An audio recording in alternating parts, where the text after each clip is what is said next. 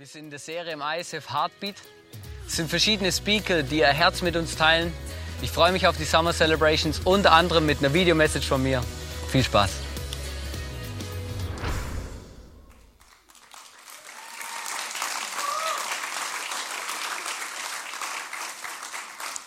Hallo und herzlich willkommen auch von meiner Seite. Wir sind in der Serie Heartbeat, wie ihr gerade gesehen habt. Ich liebe diesen Teaser, er ist so witzig, ich könnte ihn immer wieder schauen.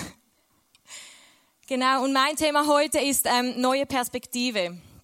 Und ich möchte, wir starten gleich in das Thema hinein. Und zwar habe ich im Duden mal nachgeschaut, was dieses Wort Perspektive eigentlich bedeutet. Und das möchte ich jetzt mit euch kurz anschauen. Da steht, eine Perspektive ist eine Betrachtungsweise oder Möglichkeit von einem bestimmten Standpunkt aus, ein, eine Sicht, ein Blickwinkel, eine Aussicht für die Zukunft. Eine Perspektive ist eine Chance, eine Gelegenheit, eine Möglichkeit, ein Weg, eine Zukunftserwartung. Hm.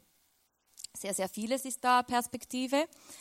Und ich möchte euch gleich in meine Geschichte hineinnehmen. Warum habe ich dieses Thema gewählt? Das hat etwas mit meinem Herz zu tun, etwas, was mich in den letzten Monaten, im letzten Jahr stark begleitet hat. Neue Perspektive. Ähm, bevor ich ins ICF gekommen bin, ähm, habe ich immer gesagt, ICF wird nie im Leben meine Kirche. Wirklich. Jetzt stehe ich hier, ist schon ein bisschen ironisch. Und es ist gut so, es ist gut. Und was ich auch noch gesagt habe, ist, ich heirate nie im Leben einen Deutschen. Mein Mann ist Deutscher, der Hannes, der ihr da gerade im Teaser gesehen habt. Und er ist der beste Mann, den ich mir vorstellen kann. Aber ich wollte es einfach nicht. Und aus der Schweiz weg, ich bin Schweizerin, ich weiß, man hört es fast nicht. genau. Ähm Entschuldigung. Eben. Und ich wollte auch nie aus der Schweiz weg. Also, dass ich mal hier in Österreich sein werde, das, das war für mich auch nicht möglich. Hättet ihr mir vor ein paar Jahren gesagt, Miriam, du wirst eines Tages im ISF Vorarlberg sein mit einem deutschen Mann an deiner Seite, dann hätte ich dir den Vogel gezeigt. Aber Gott hat mir eine neue Perspektive gegeben. Und Gott möchte dir heute Morgen eine neue Perspektive für dein Leben geben. Bist du bereit, diese Perspektive anzunehmen. Ich war es. Ich war bereit, die Perspektive anzunehmen, einen deutschen Mann zu heiraten. Und ich wusste, wenn ich diesen Mann heirate, dann werde ich in das ICF Vorarlberg gehen müssen. Ich weiß, es klingt hart, aber ich, ich, hatte diese Wahl, oder? Ich hatte die, die Perspektive, Hannes zu heiraten mit ICF Vorarlberg zusammen, oder ich hatte die Wahl, in meiner Kirche zu bleiben, wo ich als Jugendarbeiterin angestellt war, wo es mir eigentlich sehr gut gefiel und wo, wo ich eigentlich auch bleiben wollte. Genau, und ich habe diese Perspektive Hannes und ICF Vorarlberg angenommen. Und ich habe in der Bibel einen, eine Geschichte gefunden, die Geschichte von Gideon, die hat mich ein bisschen inspiriert einfach zu diesem Thema. Der Gideon, der hat äh, im Alten Testament gelebt in einer Zeit, wo das Volk Israel von den Midianitern unterdrückt wurde. Es war nicht so eine einfache Zeit. Und der Gideon hat da auf dem Feld von seinem Vater hat er gearbeitet und eines Tages da kam ein Engel zu ihm. Der Engel des Herrn steht da in der Bibel. Und der Engel des Herrn, der hat ihm eine neue Perspektive aufgezeigt. Er hat gesagt, Gideon, ich möchte, dass du mein Volk aus dieser Gefangenschaft befreist, dass du kämpfst gegen die Medianiter und dass ihr frei sein werden könnt. Eine Wahnsinnsperspektive, die Gideon da bekommen hat. Und die Antwort darauf lesen wir in Richter 6, Vers 15. Gideon antwortete, aber mein Herr, antwortete Gideon, womit kann ich Israel retten? Meine Sippe ist die schwächste im ganzen Stamm Manasse und ich, ich bin der Jüngste in meiner Familie. Jetzt gibt Gott ihm eine neue Perspektive und seine Antwort ist, ach Gott, ich bin so klein. Und meine Sippe ist so schwach, ich kann das gar nicht. Ich kann Gideon extrem gut verstehen. Ähm, ich habe diese Perspektive angenommen, dass ich hier nach Vorarlberg komme mit Hannes und das ist das Beste, was mir passieren konnte, weil Gott weiß meistens ja besser, was gut ist für einen. Und ähm, Dann kam die neue Perspektive, die Gott mir gegeben hat. Wisst ihr, Gott gibt immer wieder neue Perspektiven. Wir müssen ja nicht immer am selben Ort stehen bleiben. Und das ist das Spannende am Leben mit Gott. Dann kam die Perspektive, hey, seid ihr bereit, ICF Vorarlberg zu übernehmen als Leiter? Und ich habe gedacht, wow Gott, hey, mega cool, dass du uns das zutraust. Ja, klar, machen wir. äh, ja, ich hätte vielleicht, wenn ich nachgedacht hätte, dann hätte ich nicht so easy wahrscheinlich Ja gesagt, aber das ist eben das Gute, dass wir manchmal nicht wissen, was auf einem zukommt. Dann habe ich diese Perspektive angenommen. Vielleicht fühlst du dich manchmal auch zu klein und zu schwach. Ich weiß nicht, wo du gerade stehst, in was für eine Perspektive Gott dir vielleicht aufgezeigt hat. Vielleicht hast du auch gerade zwei Perspektiven, die du wählen könntest.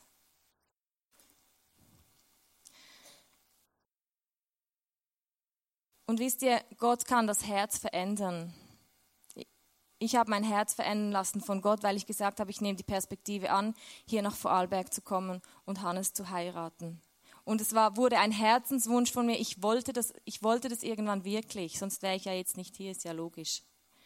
Und wenn wir sie annehmen, dann hilft uns Gott auch, dass wir diese Perspektive wirklich annehmen können mit unserem ganzen Herz. Seine Wünsche können zu unseren Wünschen werden. Und eben der Gideon hat gesagt, hey nein, ich bin zu klein und das sagen wir auch oft, nein Jesus, sorry, das schaffe ich einfach nicht. Und dann steht im Richter 6, Vers 16, also ein Vers weiter steht, der Herr sagte zu ihm, ich werde mit dir sein, du wirst Midian vernichten, als wäre es nur ein einziger Mann. Wow. Was kann Besseres passieren, wie dass Gott sowas sagt zu dir? Und das sagt er auch zu dir heute Morgen. Er ist mit dir. Ich bin mit dir und ich werde dir helfen. Wisst ihr, Gideon, der hätte auch Nein sagen können. Der hätte Nein sagen können zu dieser Perspektive. Ich hätte auch Nein sagen können. Aber dann wäre mir das entgangen, was Gott für mich bereithält. Und Gideon hat Gott vertraut. Da waren drei Völker. Es war irgendwann nicht nur Midian, sondern da waren noch drei andere Völker, die das ganze Land Israel da ähm, bekämpfen wollten. Also ein riesiges Heer und Gideon stand vor diesem Heer und wusste, ich bin jetzt der Anführer von Israel und wir werden jetzt da kämpfen gegen diese drei Heere. Und dann plötzlich sind ihm doch Zweifel gekommen. Also ich kann es verstehen, ich hätte auch gezweifelt. Und da hat er gesagt, oh Gott, ist das wirklich richtig? Habe ich wirklich richtig gehört? Willst du wirklich mich haben? Soll wirklich ich dieses Volk anführen? Gott, ich brauche ein Zeichen von dir. Und dann hat er, die haben da in Zelten gelebt und am Morgen, wenn sie aufgestanden sind, dann war die Wiese, die Erde war feucht vom Tau. Und er hat ein Fell genommen und hat das ausgelegt vor seinem, vor seinem Zelt und hat gesagt, Gott, wenn du willst, dass ich dieses Volk anführe, dann schenkt, dass der Boden feucht ist, aber dass das Fell trocken bleibt. Dann ist er schlafen gegangen, morgen aufgewacht und oh Wunder, das Fell war trocken, die Erde war feucht. Wow, cool. Er hat ein Zeichen gekriegt von Gott, denkst du jetzt vielleicht. Habe ich auch gedacht. Habe ich gedacht, cool. Was macht der Gideon? Ah, ist es wirklich, habe ich jetzt, ist es wirklich ein Zeichen? Wir, Gott, wirklich, willst du das wirklich? Also Gott, ich lege das Fell nochmal aus. Und ähm, dann schenk bitte einfach, dass das Fell nass ist am Morgen und der Boden trocken. Und Gott ist einfach genial, wisst ihr. Und Gideon ist aufgestanden am nächsten Tag und das Fell war feucht und der Boden war einfach trocken. Und mir geht es oft auch so, dass ähm, Gott sagt, äh, mir, zu mir etwas sagt und ich sage, ja Gott, ich vertraue dir und dann bin ich in dieser Perspektive unterwegs und plötzlich merke ich so, ach Gott, meinst du wirklich mich? Ist das wirklich richtig? Bin ich da schon richtig unterwegs? Wo, wo klar war, dass, dass der Hannes und ich hier das ICF Vorarlberg leiten werden, da habe ich irgendwann plötzlich meine Zweifel gekriegt. Da habe ich gesagt, Gott, ich kann das nicht. Ich bin viel zu klein, ich bin zu unerfahren, ich habe noch nie so etwas gemacht. Wie soll ich das schaffen? Und ich habe mich angefangen zu vergleichen mit anderen Pastorinnen weil ich habe die dann auch kennengelernt und ich habe einfach gesehen, die haben schon so viel Erfahrung. Ich habe Ilana, die war meine Leiterin, sie war vorher hier mit René und die haben das so gut gemacht und die Ilana war für mich auch Vorbild.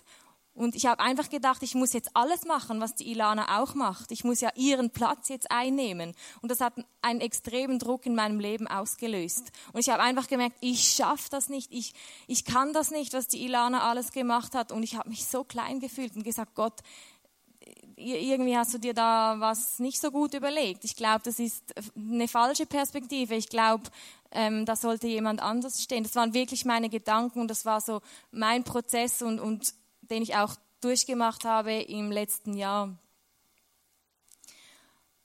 Und dann habe ich immer wieder gemerkt, dass es einen Gott gibt, dem ich vertrauen kann, dem ich vertrauen muss, weil er es schon richtig sich überlegt hat, weil er schon weiß, warum das er uns hierher gestellt hat. Aber das ist nicht immer einfach.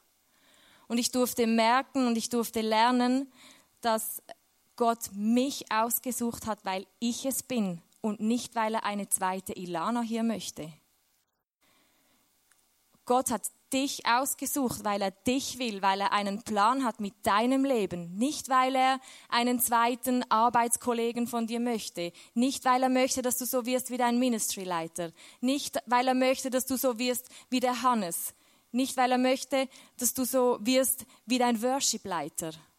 Er hat dich ausgesucht, weil du es bist. Und weil die Perspektive, die er für dich hat, ist nur für dich bestimmt. Und wenn ich dann wieder mal so zweifle, dann lese ich im Psalm 31, Vers 15. Da steht, doch ich vertraue auf dich, Herr, und sage, du bist mein Gott. Wenn du zweifelst, wenn du denkst, ich bin so klein, Jesus, ich kann das nicht, ich schaffe das nicht, ich bin gut genug, lies diesen Vers, sprich es laut aus. Doch ich vertraue auf dich, Herr, und sage, du bist mein Gott. Der Gideon, der hat dann vertraut Gott, weil er wusste, doch, es ist gut, es ist richtig. Und dann hatte er mit seinen Männern da, sein Heer, die mussten dann verschiedene Prüfungen bestehen und am Schluss waren noch 300 Männer übrig. Und mit denen hat Gott gesagt, mit denen kämpfst du. Eigentlich völlig nicht realistisch mit 300 Mann gegen drei Heere, die so mächtig waren. Aber Gott hat gesagt, ihr werdet es schaffen, weil ich mit euch kämpfe, weil ich mit euch bin. Und sie haben das Heer wirklich besiegt, weil Gideon einfach vertraut hat und weil er die Perspektive von Gott angenommen hat.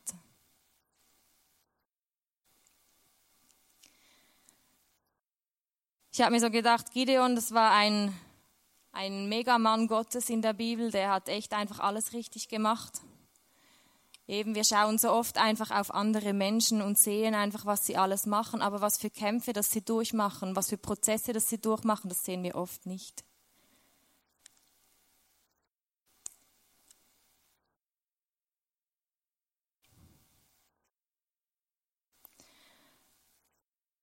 Und die Geschichte geht weiter mit einem Fehler, den Gideon gemacht hat. Eigentlich habe ich gedacht, der hat alles richtig gemacht. So ein Leben, das ist perfekt. Und dann steht am Ende, wo sie gesiegt haben, hat das Volk hat gesagt, hey Gideon, wir wollen dich zum König machen. Wir wollen, dass du unser König wirst. Und Gideon hat gesagt, nein, das ist nicht meine Perspektive. Ich will nicht König werden. Das ist nicht das, was Gott für mich sich ausgedacht hat finde ich mega stark, weil so eine Position, König zu sein, finde ich, ist extre extrem lukrativ. So auf dem Thron zu sitzen, mit einem Krönchen, einem Stab und ein bisschen rumdirigieren. Das würde mir manchmal schon gefallen. Nein, Scherz. Genau, und er hat es abgelehnt und dann hat er gesagt, aber eines, eines will ich von euch. Gebt mir euer Gold und eure Ringe und die Israeliten haben das gemacht, haben ihm alles gegeben. Er hat das ganze Gold einschmelzen lassen und hat einen Epho daraus gemacht. Ein Epho ist ein Götzenbild und hat es angebetet. Hey, wo ich das gelesen habe, habe ich gedacht, so krass, jetzt hat er so viel Zeugs mit Gott erlebt. Gott hat ihm eine neue Perspektive gegeben für sein Leben. Er hat ihn siegen lassen, er hat ihm Zeichen gegeben. Einfach unglaublich, was der erlebt hat. Und jetzt macht er sich ein Götzenbild und betet es an. Und das ganze Volk läuft ihm hinterher und macht das Gleiche.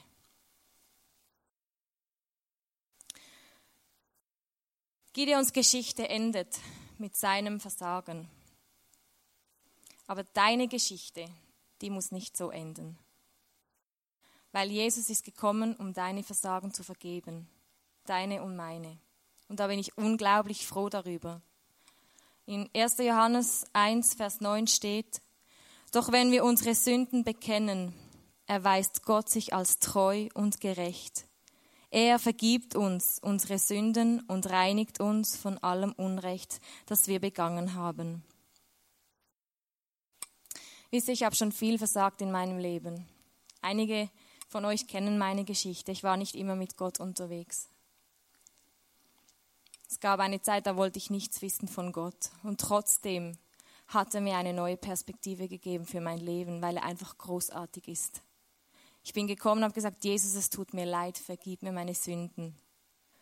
Und hat er gesagt, ja, ich liebe dich, mein Kind. Und das sagt er zu dir heute Morgen auch.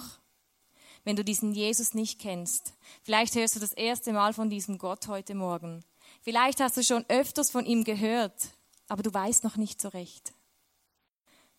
Hey, dann nimm diese Perspektive, dass Gott in dein Leben kommen möchte, heute Morgen an. Nimm diese Rettung an von diesem Jesus, weil er liebt dich. Er liebt dich. Im Neuen Testament wird der Gideon dann aber nochmals geehrt. Da steht etwas über ihn. Und das finde ich echt mega beeindruckend. Und ich habe mir so überlegt, wo ich das gelesen habe, hey, was wäre, wenn jemand das über mein Leben schreiben würde? Stell dir vor, jemand würde über dein Leben so etwas schreiben. Ich möchte es euch vorlesen. Es steht im Hebräer 11, Vers 32 bis 34. Wie viele andere Beispiele wären noch zu nennen? Die Zeit fehlt mir, um auf Gideon und Barak einzugehen, auf Simson und Jiftach, auf David und Samuel und auf die Propheten. Was haben Menschen wie sie durch ihren Glauben nicht alles zustande gebracht? Sie zwangen Königreiche nieder. Sie sorgten für Recht und Gerechtigkeit. Sie erlebten die Erfüllung von Zusagen, die Gott ihnen gemacht hatte. Sie hielten Löwen das Maul zu. Sie blieben mitten im Feuer, unberührt von den Flammen. Sie entkamen dem tödlichen Schwert. Sie wurden, wo es ihnen an Kraft fehlte, von Gott gestärkt. Sie erwiesen sich als Helden im Kampf und sie schlugen feindliche Heere in die Flucht. Wow. Vielleicht bist du schon lange mit diesem Gott unterwegs. Dann frag Gott heute Morgen, hey Gott, was hast du für eine Perspektive für mein Leben? Frag ihn. Er, gibt, er möchte dir heute eine neue Perspektive geben. Und dann nimm diese Perspektive an. Nimm sie an für dein Leben. Und vertrau Gott, dass er mit dir in dieser Perspektive unterwegs ist.